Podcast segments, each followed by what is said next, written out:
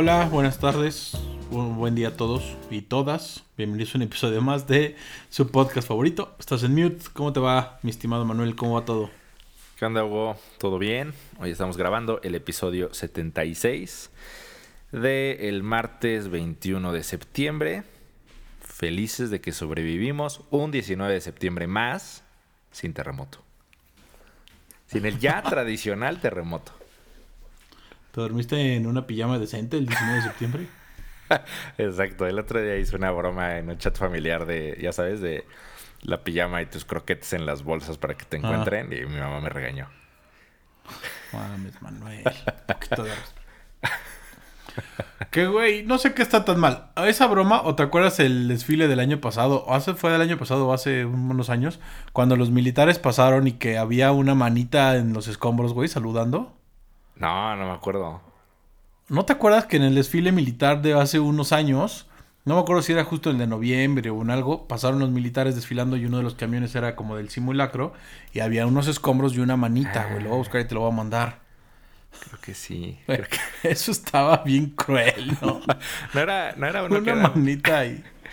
No mames. No fue uno que fueron como, pues, como carros alegóricos, digamos, en plataformas Ajá. de trailers y cada trailer traía como Exacto. su escena, ¿no? De cómo pelean contra el narco en la selva. Y ahí ambientado todo, ¿no? Como carrito de Disney. Hay uno del DN3 Exacto. y una manita ahí abajo, güey. Ah, no me acuerdo. Eso, eso sí está de mal gusto, la verdad. No como mi chiste. Si hubieras, si hubieras contestado a tu mamá, "Es- chistes malos, esto es madre. y le mandas el video. Pues así es, pero bueno, este 19 de septiembre no hubo terremoto. Eso es buena noticia ya con todos los desastres que hemos hablado. Sí, porque está cañón. Ya lo hablamos el episodio pasado, pero sí está cañón. Y las lluvias que no paran. Aquí en, al menos el municipio donde yo estoy, Metepec, el viernes llovió. O sea, Sí. juré que se iba a caer el domo de mi casa. Llovía cabrón, granizaba horrible, güey. Sí. Horrible granizó. Sí, sí, de hecho sí, o sea, de la nada se soltó como una mega tormenta, por acá también fue, y justo donde yo veo la tele y luego hay juego PlayStation, lo que sea, justo exactamente arriba de mí hay como un domito, y la neta es que cuando llueve muy fuerte sí me da miedo y sí me quito porque siento que me puede caer ahí. se rompe y no. No, ya ni me voy a burlar porque ya no sé qué va a pasar a futuro con estas tragedias naturales. Exacto. Espero todos bien porque sí, está cabrón. Está fea la cosa con eso. Así es, así es. Y empecemos porque traemos notas, notas curiosas, notas interesantes, notas que salieron en estos días. Y la primera es, parece, la batalla diplomática más esperada o única porque según esto no había precedentes iguales. La batalla diplomática entre Francia, Estados Unidos y Australia. Eh, sí, ah, eh, esta nota se hace justo viral eh, estos últimos días porque eh, pues es como muy sensacionalista, ¿no? El título de la nota. Y que Frank, Sí. básicamente es que Francia retira a, a sus embajadores de Estados Unidos y Australia para consultas. Como ya habíamos platicado en algún tema anterior, cuando le hablan para consultas, significa básicamente que los están retirando porque eh, quieren revisar la relación diplomática. Y pues el trasfondo de todo esto es dinero. Dinero relacionado con la construcción de unos submarinos. Exacto. En teoría, el gobierno australiano ya tenía un acuerdo con el gobierno francés para que éste a su vez construyera su, este, algo muy curioso que son submarinos. Yo pensé que esos ya cada vez estaban acabando, no sé qué. La verdad es que ya no estoy actualizado en temas de armamentos y demás. Pero se supone que le iba a construir submarinos para el gobierno australiano. Llega a Estados Unidos y dice, no, ¿sabes qué? Yo te los hago, yo tengo mejor tecnología y mis submarinos son de propulsión nuclear. en teoría, el gobierno australiano ya tenía un contrato por 90 mil millones de dólares. Se cae este negocio y Francia lo que dice, esto es una puñalada en la espalda, nos están traicionando, vamos a sacar a nuestros embajadores. Sí. Eh, que todo esto se da. A ver, ¿cuál es el origen de esto? Es un programa militar o una alianza militar, como se le está llamando, que es, es llamada AUKUS. No sé si tenga algún nombre más rimbombante o una pronunciación más rimbombante en inglés, pero lisa y llanamente es AUKUS con K y que básicamente es una alianza militar entre Australia, Reino Unido y Estados Unidos. Entiendo que de ahí las siglas eh, que conforman el nombre. Y es una alianza para eh, la zona Indo-Pacífica. Que su objetivo es que entre estos tres países quieren sumar su capacidad militar para frenar la expansión que China ya está teniendo en esa región. Donde, y esto yo no lo sabía, lo me enteré también hoy, China ha estado construyendo islas artificiales en los últimos años que le sirven para desplegar su flota naval eh, próximamente ya va a tener tres portaaviones en esa zona. Y con esto ha superado ya la potencia militar que tiene Japón, India y Australia en esa zona. Entonces, básicamente lo que hacen es se unen estos tres países para compartir información en áreas de inteligencia artificial, capacidades cibernéticas y, como ya dijimos, defensa submarina. Y aquí es donde entra este tema de los submarinos que Estados Unidos le va a construir a Australia.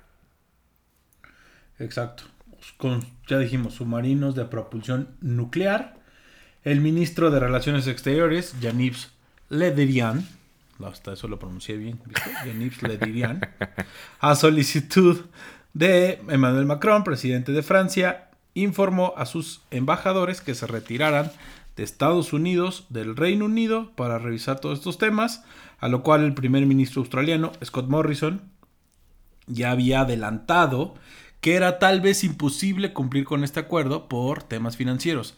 Al final, todas las notas que yo estuve viendo, todos hablan de que ya medio Australia había adelantado que no, tal vez no iba a poder cumplir con el acuerdo, que se iban a echar para atrás, pero pues al final no sé si los Estados Unidos hicieron ahí algo truculento o demás, o dieron un mejor precio, o si es de plano, es mejor tecnología, pero porque además los franceses iban a construir submarinos convencionales. Y estos y los americanos tienen de propulsión nuclear, entonces no sé si ahí la verdad es que no soy experto en submarinos, entonces no sé qué opinar de los nucleares o los tradicionales o los convencionales. Sí, exactamente. O sea, el origen este era un, contrato que tenían firmado de 2017 Francia y Australia.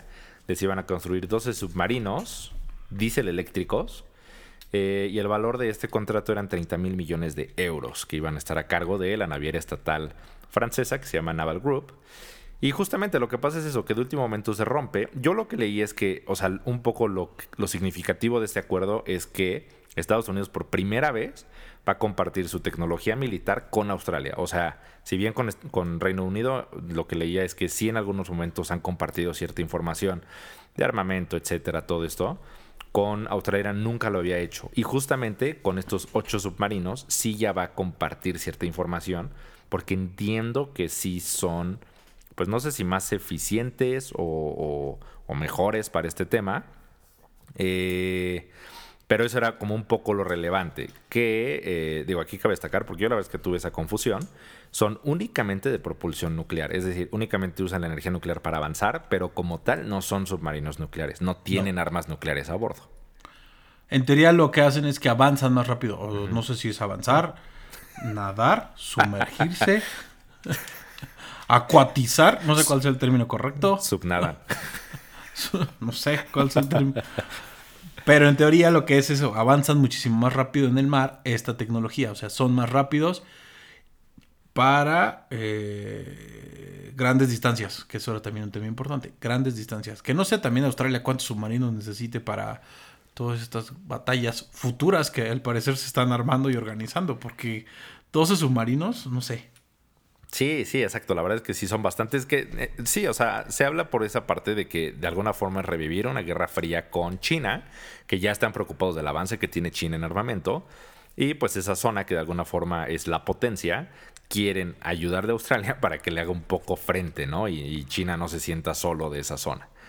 Eh, ahora, por su parte, Francia, ya, o sea, públicamente lo que ellos han dicho eh, y también los rumores que en teoría ya se están escapando del gobierno francés es que no es un tema económico. Ellos están diciendo, no sé si sea cierto, porque al final 30 mil millones de euros sí es una lana, pero ellos están diciendo que no es dinero, que básicamente es el hecho de pues que los hayan sacado de la jugada. O sea, dice que al final, bueno, Francia es el aliado más antiguo de Estados Unidos. Eh, como ustedes saben, a raíz de la independencia de Estados Unidos, Francia es el primer país que se alió con los Estados Unidos. Eh, y lo que ellos dicen es que sienten que pues fueron pláticas que tuvieron esos tres países, básicamente que los abrieron y que ellos se enteraron literal horas antes de que fuera público que se iban a cancelar este contrato y esta alianza militar. Entonces Francia, su enojo dice, pues me abrieron. O sea, así es como el típico pleito de grupo de amigos de, ah, qué mala onda, ustedes se juntaron y no me avisaron, ¿no? Eso dice Francia. Exacto. Eso dice Francia. No hay nada claro. Esperemos a ver qué, qué sale. Desde la batalla de las French Fries o Liberty Fries no se veía batallas diplomáticas de este nivel entre Francia y Estados Unidos. O sea, en teoría son muy aliados, son muy amigos y nunca habían tenido de saco mis embajadores o saco mis cónsules o nada. Todo el tiempo llevan una muy buena relación, entonces sí, sí es una nota relevante para los franceses y sí, como dijiste al principio, estuvo siendo, haciéndose viral desde que el viernes pasado se anunció esto. Sí, sí, exactamente. O sea, porque, bueno, al final también el tema es que, pues, Boris Johnson, el primer ministro de, Gran Bretaña, o sea, como que todo el mundo ha, minimizado un poco eh, el tema. Dice, no, no, lo vamos a platicar, pero no pasa nada, todo está bien. Y Francia, o sea, lo que dicen es que al interior del gobierno de Francia es que sí están enojados porque dicen, no nos están tomando en serio. O sea, nos están ahí como de, ah, sí, sí, se les va a pasar su berrinche. Y pues ellos dicen eso, dicen, siendo aliados desde hace tantos años eh, el que hayan tenido pláticas secretas sin nosotros, eh, pues parece que ahí es por donde está como un poco su enojo. Entonces, pues no sé a qué vaya a llegar esto, o sea, porque lo que es un hecho es ya no van a, restaurar ese contrato de los 30 mil millones. No sé también si Francia, pues a lo mejor busque también que digan, bueno, también comparte mi información a mí, no sé, es así. No sé. Sí. Yo creo que al final va a ser un acuerdo, se van a juntar Biden y Macron y lo van a resolver. Sí, que además ahorita que dices Biden, eso también lo leí, que una fuente anónima del gobierno francés dijo que también estaban como muy extrañados de esta situación. Dijeron, es algo que hubiéramos esperado de Trump, pero no de Biden.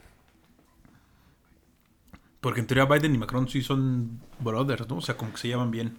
Sí, exactamente. Y como que Biden tiene en teoría esta imagen de ser un presidente pues más civilizado, comillas, comillas. Eh, no sé, que también otro comentario, y ese se me hizo interesante, es, dicen, bueno, con esto se cae todo el, la faramaya que ha hecho Biden los, las últimas semanas de no podemos cuidar al mundo y nos retiramos de Afganistán. Dice, aquí es justo el ejemplo. Dice, aquí es donde se les recuerda a Estados Unidos que cuando tienen intereses no les importa meterse hasta donde sea y ahora se van a ir a meter eh, al Océano Índico. ¿No? Al Océano Índico a dar submarinos nucleares. Exactamente. Entonces, si estás tensando esa relación ahí. Y por otro lado, si abandonaste a todo el pueblo de Afganistán diciendo que tú no puedes comprometerte a, cuidar al mundo. Entonces, lo dije en ese episodio y ya se cumplió. Son contradictorios ellos en su forma de ser, ¿sabes? Cuando quieren son el policía del mundo. Están más bonitos los australianos, Manuel. No estás jodiendo. Eso dice Biden. Estos sí hablan inglés. Ya, dijo, ya nos habíamos aburrido en Afganistán y en Australia hay playas. Estos sí hablan inglés, comen canguro. La verdad es que leí bastantes notas y había hasta comentarios de eso de que los franceses, como de por sí no les gustan el idioma inglés, también por eso estaban enojados, que eran tres países que hablan inglés y los habían abierto. Sí, vi. No hablan inglés, entonces no vale. No, pues a ver qué pasa. La verdad es que sí, está interesante. Sobre todo saber que todavía se están armando. O sea, independientemente de todos estos, se están armando con tecnología que yo pensé que ya casi no se ocupaban o que los submarinos ya no eran tan cabrones, teniendo portaaviones y demás barcos enormes en el mar. Porque si ves los portaaviones americanos son una locura y todo lo que traen adentro. Entonces, no sé, yo pensé que los submarinos era algo que ya se ocupaba poco. La verdad. Pues, pues sí, no sé. Sí, sí, justo creo que todos tenemos la idea justo de los submarinos de la Segunda Guerra, que fueron famosos. Eh, pero no, pues aparentemente por ahí siguen y justo estos, o sea, según yo, no solo los submarinos, sino submarinos con propulsión nuclear y submarinos que incluso llevan armas nucleares y las pueden disparar. Con chingo de tecnología, no sé. A ver qué pasa en los siguientes días. Como siempre, les estaremos trayendo las actualizaciones que salgan. Y otro tema que traemos, y este es un tema que se dio hoy lunes cuando estábamos grabando, y parece, o no sé, parece ser el futuro de una tragedia económica otra vez, y es la caída de la bolsa en China y otras, y otras bolsas en el mundo. ¿Por qué? Por la imposibilidad o el incumplimiento de pagos que va a tener la empresa Evergrande. ¿Quién es Evergrande? el segundo mayor, la segunda empresa promotora inmobiliaria en el país en China. Entonces, parece que se viene una tragedia mundial. Según expertos, yo no sé todavía. Sí, la verdad es que estas son de esas notas un poco pesadillosas. que, o sea, es que es alarmista, porque todas las notas son alarmistas del tema. Exacto. A todo mundo, exactamente. A todo mundo estresan eh, respecto a la situación financiera hacia la que se puede enfilar el mundo a partir de esta semana. Y como bien dices, todo gira alrededor de esta empresa, Evergrande o Evergrande, no sé cómo se pronuncie. Es una empresa del sector inmobiliario que está listada en la Bolsa de Hong Kong. Eh, ya tú lo dijiste, es la segunda más grande del sector inmobiliario, tiene más de 200.000 empleados, es la propietaria de más de 1.300 proyectos inmobiliarios alrededor de casi 300 ciudades en China. Eh, ¿Y qué es lo que sucede? Pues que básicamente eh, esta semana vence en diferentes plazos que acumulan un pago que, tiene que hacer de sus obligaciones con un valor de 300 mil millones de dólares repartidos entre diferentes deudores, que es equivalente al 2%, 2 del PIB de China y que todo apunta a que no lo va a poder pagar. Es el equivalente también a la deuda total que tiene Portugal. O sea, sí están diciendo que puede tumbar países. O sea, Toda la deuda de Portugal es esto, 300 mil millones de dólares.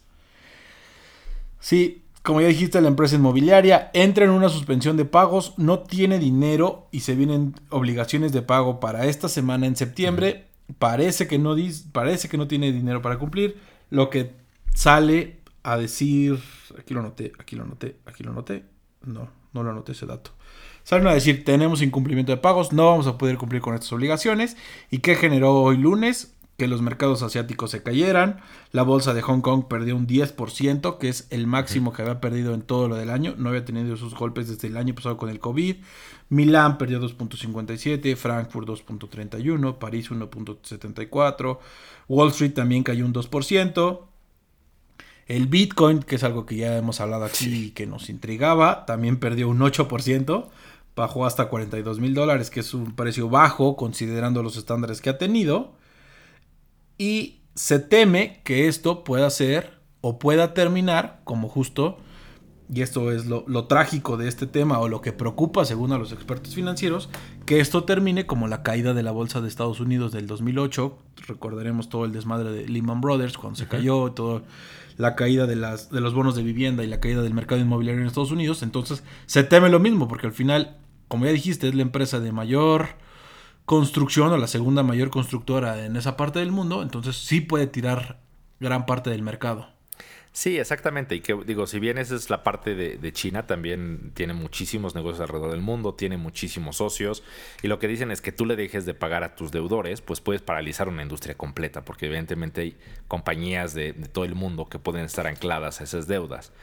Eh, y sí, pues al principio del fin aparentemente se dio el 14 de septiembre donde eh, sale esta empresa, da un comunicado y dice eso, dice estamos teniendo una caída constante y significativa en ventas en propiedades en septiembre. Y ahí fue la frase que alarmó a todos, que dijo, no existe garantías de que podamos pagar a nuestros prestamistas. Eh, a raíz de ahí, obviamente, se, se, empiezan a caer todas sus acciones. Del 14 de septiembre a la fecha, han perdido 32% del valor de sus acciones. Eh, y lo que se reporta es que de alguna forma hay ciertos analistas que lo que ya lo que dicen es ya retomando y revisando su situación. Dice, había ya analistas que desde 2018 hablaban de que había signos alarmantes alrededor de esta empresa, cuánto debían, cómo se estaban comportando. Emitieron unos bonos eh, que tenían un, un, plazo de pago, me parece que unos eran de dos o tres años y otros eran de cinco años y dicen eran plazos muy cortos con un interés bastante alto, era como 14%. Dice, y ni siquiera se vendieron, tuvo que ser el CEO el que compró como la mitad para maquillar la situación, etcétera. Entonces, pues todo apunta hacia allá. Y como tú dijiste, Lehman Brothers en 2018, eh, pues 2008. quebró. Eh, perdón, 2008 quebró.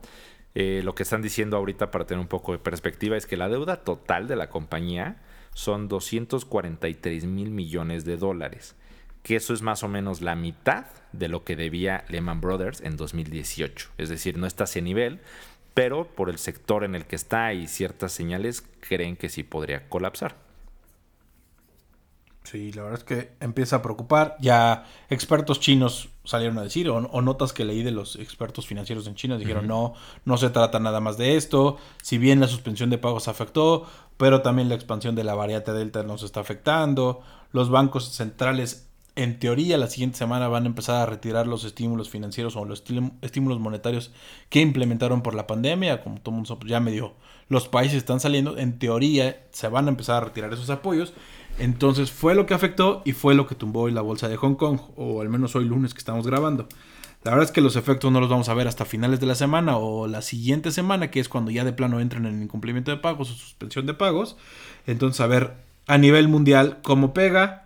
Este martes en sus oficinas centrales, eh, las cuales se ubican en la comunidad de Shenzhen, en una provincia china, hubo bloqueos.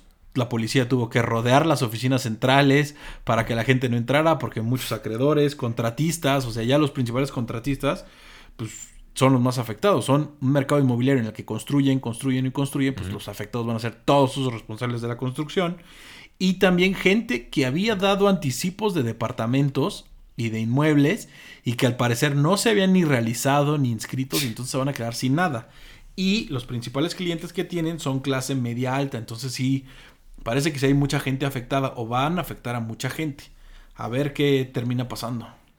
Sí, habrá que estar atentos esta semana porque definitivamente van a escuchar, por todos lados van a empezar a escuchar esta semana este nombre. Eh, y pues sí, o sea, la verdad es que suena bastante complicada la situación. En 2020 se había filtrado un documento que esta empresa acusó de falso, pero los, analistas creen que sí es real, un documento que se había filtrado, y que habla de que le debe alrededor de 128 bancos y 121 instituciones financieras distintas. Entonces sí tiene muchísimos acreedores por todos lados. Al final lo que están diciendo es, posiblemente esta sea de las pruebas más grandes que va a atravesar el sistema financiero chino. Eh, por ahí pues obviamente hay mil alternativas. Digo, recordemos que China es un país muy distinto en su sistema a Occidente. Eh, no se sabe si tal vez China podría tener la capacidad como país de intentar rescatarla para evitar un colapso de su sistema financiero. Eh, pero puede que a lo mejor por allí haya una solución. La verdad es que no sé si el gobierno chino tenga tanta lana, a lo mejor sí y pues meta las manos para que no se le caiga esto, porque como tú dices, o sea, lo que dicen es esto puede ser el equivalente de 2008 para China, que sea una burbuja inmobiliaria, que empiecen a reventar por todos lados, entonces eso va a tirar todo. Pues ya lo tumbó el 10% en Hong Kong, que es la bolsa más importante, y lo regresó a niveles que traía en el inicio de la pandemia. No quiero ver cuando ya de plano diga no cumplí, que es a finales de esta semana. A ver a ver cómo termina, pero sí, acuérdense de ese nombre, Evergrande, Evergreen, Grupo Evergreen. No sé cómo se llama, no sé cómo se pronuncia, lo estuve buscando y todos lados sea Evergrande. Evergrande Real Estate Group. Entonces, a ver, a ver qué pasa y esperemos no, no afecte a nivel mundial esto. Sí, al final creo que esa es la preocupación. O sea, como dices, al final la crisis de 2008 todavía no está tan lejana. O sea, todavía nos acordamos lo que fue. Sí, fue una crisis complicada que todos los países tuvieron que sortear. Eh, y pues pensar que pudiera el mundo otra vez entrar a otra crisis tan cerca de la pandemia que pues todavía no ha acabado formalmente. Digo, parece que va, pero todavía no ha acabado. O sea, creo que sí podría ser una posición complicada para el mundo. Sí. A ver qué pasa. Les traeremos igual actualizaciones a finales de la semana de si incumple o no cumple Evergrande. Y ya por último, el día de ayer o el día de entier domingo, depende de cuando ustedes estén escuchando esto, se llevó la edición 73 de los premios Emmy, los premios que otorga la Academia de Artes y Ciencias de Televisión o la, y la Academia Internacional de Artes y Ciencias de Televisión y varias premiadas, varias series de las que ya hemos estado hablando aquí, varias series que nos gustan. Sí, creo que digo al final pues muy lo safe, muy lo que sabíamos que posiblemente podía ganar. Eh, unos premios más interesantes a diferencia de los Óscares. O sea, justo lo platicaba con mi esposa de que aquí sí conocía prácticamente a todos los nominados, porque es lo que hemos estado viendo un año encerrados en pandemia. Eh, y bueno, creo que lo relevante es, digo, mucho hemos hablado de la competencia que está enfrentando Netflix con otras plataformas, pero al menos en esta entrega, Netflix nuevamente se va como el máximo ganador. De alguna forma, sigue demostrando que a lo mejor sí es el estándar más alto en series. A lo mejor producen muy lento, pero tienen un estándar muy alto en series. Y son el máximo ganador. O sea, The Crown es la máxima serie ganadora con siete premios. Mejor serie dramática gana la actriz Olivia Colman, que es la quien interpreta a la reina, quien interpreta al príncipe Carlos, quien interpreta a Margaret Thatcher, al duque de Edimburgo, todos ellos ganan. Eh, y de Queen's Gambit, que también es la que gana mejor serie limitada. Entonces, entre esas dos, la verdad es que se corona y se lleva bastantes premios Netflix. Sí, Netflix se lleva bastantes buenos premios. Le sigue Ted Lasso, una serie que también ya hemos hablado aquí, mejor serie de comedia. Jason Sudeikis gana mejor actor protagónico. Varios actores secundarios y también actrices ganan. Es una serie que a mí en lo particular me gusta bastante. Ahorita está al aire la segunda temporada. Si usted tiene forma de verlo, la recomiendo ampliamente. Y otra que también de aquí hemos, no me acuerdo si la mencionamos o no en un capítulo, Mar of Easttown, también la serie de Kate Winslet. Kate Winslet por la que gana también un premio gran serie. La recomiendo también ampliamente. Esa está en HBO Max. Sí, la verdad es que, digo, por lo que se refiere al caso de Ted Lasso, o sea, lo que me llama la atención es que ahí sí creo que Apple tiene una pequeña joya, en, o sea, es la que va más atrás en producciones, pero sí tiene una pequeña joya con Ted Lasso, porque bien o mal, pues es la que gana la otra parte, que es comedia, mejor actor, eh, actor y actriz de reparto, entonces es la que de alguna forma domina la parte de comedia. Eh, y que de hecho justo la semana pasada, que fue la justo el keynote que platicábamos de Apple, donde presentan los nuevos iPhones, eso me llamó la atención, exactamente, que abrieron su eh, conferencia hablando de Apple TV y Ted Lasso sí le dan un lugar especial. O sea, ellos saben que pues casi casi es su, su House of Cards, ¿no? Es la serie que los puede empujar a hacer un sistema de verdad. Y como dices, Mare of Easttown también, la verdad es que nosotros también la vimos y bastante buena. Serie, un poco la típica serie criminal, pero tiene ciertos giros adicionales que me gustaron. Entonces está bastante buena en HBO Max. Sí. Disney no tanto. Disney estuvo nominada también. Eh, de Mandalorian. Tuvo varias nominaciones. No se llevó más que una de efectos y demás. Y también. La bruja.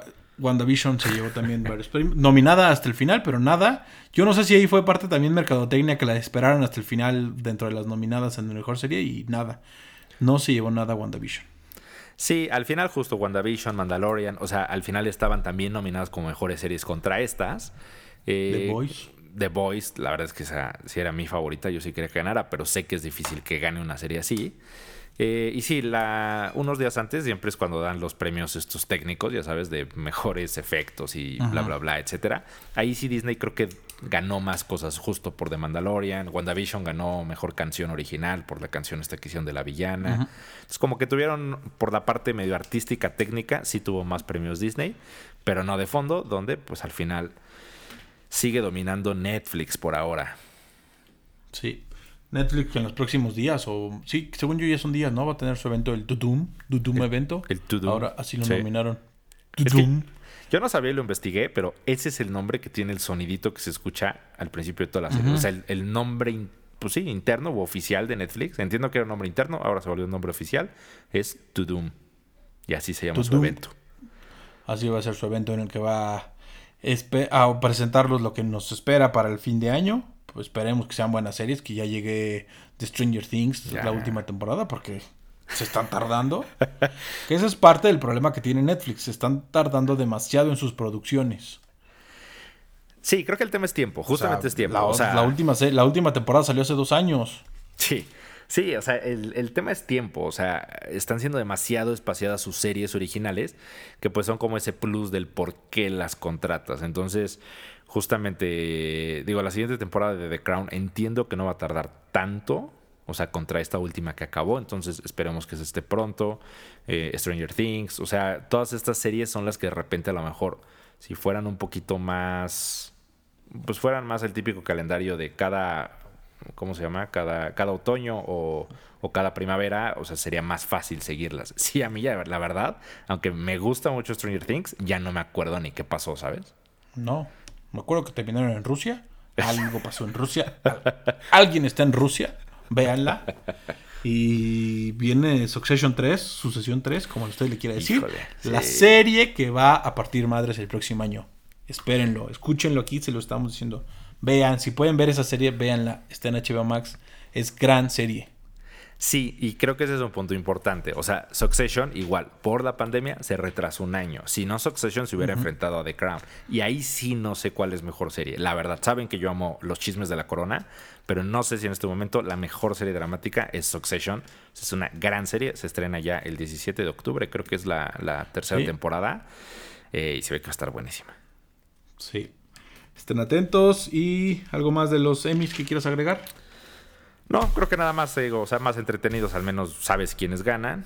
Y mm, comentario al margen. Hoy estaba viendo Netflix y me di cuenta que había un error al final de todos los capítulos, como los últimos 90 segundos, todo se ponía negro, eh, de todas las series en todos los capítulos. Entonces, si ustedes tienen este problema, ya lo investigué. Sí fue un tema real, no quiso decir Netflix exactamente qué pasó, pero ya hay una actualización. Entonces, si le sale, nada más hay que actualizar su dispositivo. Mm, ya vamos a empezar. nada más actualízalo, nada más actualízalo ya. Ya vamos a empezar. Pero bueno, al menos sirve de referencia para lo que están premiando las academias. Si pueden, vean estas series de las que ya hablamos y ya hemos recomendado. Y en diciembre seguramente haremos nuestro recuento otra vez de lo que vimos en el año y que recomendamos. Y parte van a ser estas series. Y pues creo que de ese tema nada más. Sí, creo que nada más creo que con eso cerramos. Hoy, hoy estuvimos en temas muy internacionales. Sí, bastantes temas, pero relevantes. La verdad es que me gustaron estos temas que hablamos hoy. Este tema de Evergrande, a ver cómo termina. Hay elecciones en Canadá, ya la estaremos diciendo mm, el próximo jueves, próximo viernes, quién ganó, si quedó Trudeau, elecciones que estuvieron que medio adelantar ahí. Igual que en otros gobiernos, tiene críticas por cómo trataron la pandemia. Entonces, a ver, a ver cómo le fue a nivel popularidad. Sí, en teoría las encuestas decían que es final de fotografía, muy cerrado entre conservadores y liberales. Eh, entonces, bueno, en estos días veamos qué pasa. Ya les estaremos diciendo al cierre de la semana cómo le fue. Y creo que con eso cerramos el capítulo de hoy. ¿Algo más? Nada más, cuídense todos. Les mando un abrazo, cuídense. Chao.